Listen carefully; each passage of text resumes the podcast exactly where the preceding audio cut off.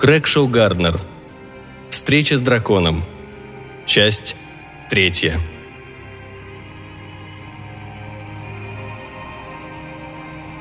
Лучшие чары – это те, которые делают правильным то, что неправильно, которые приносят счастье, водворяют мир на земле и способствуют тому, чтобы значительное количество королевских монет перешло во владение волшебника.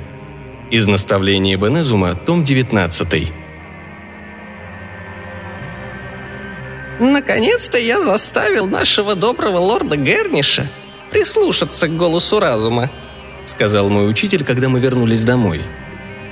Едва я упомянул, как близко ко дворцу я могу скоро оказаться, и что, возможно, займусь проблемами региона. Герцог счел за лучшее взять меня на работу в качестве консультанта.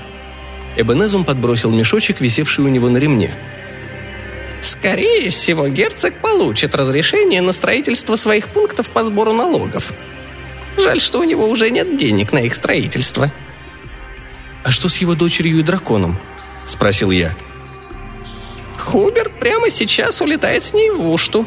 Я снабдил их рекомендательным письмом кое-каким моим тамошним знакомым. Так что у них уже есть аудитория. По-вашему, они настолько хороши? Эбенезум решительно покачал головой. Они ужасны. Но сцена – любопытная вещь. Надеюсь, в Уште их полюбят. Однако хватит об этом.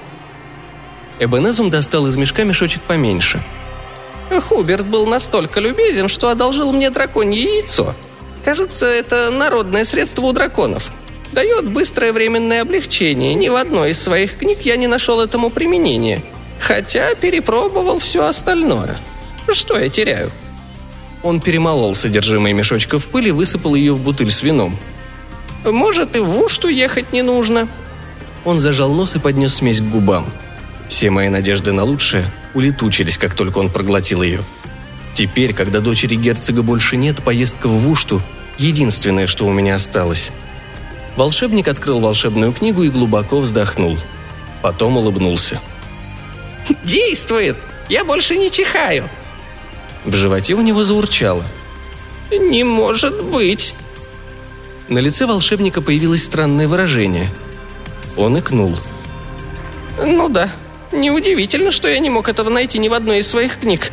Надо было посмотреть указатель ада. Для драконов это хорошо, а вот для людей... Он взял с полки книгу и стал быстро ее листать. Потом снова икнул. Когда он повернулся ко мне, лицо его было весьма напряжено. «Синдром небекинезеров тотального метеоризма», – прошептал он. Из-под его одежды донесся высокий скулящий звук. «Быстрее, Вунд!» – закричал он. Уходи отсюда, если тебе дорого твое здоровье!» Я поступил так, как он велел. Даже с моей кровати, стоявшей под деревьями, всю ночь были слышны свистки, стоны и заглушенные взрывы. И все-таки мы поедем в Ушту.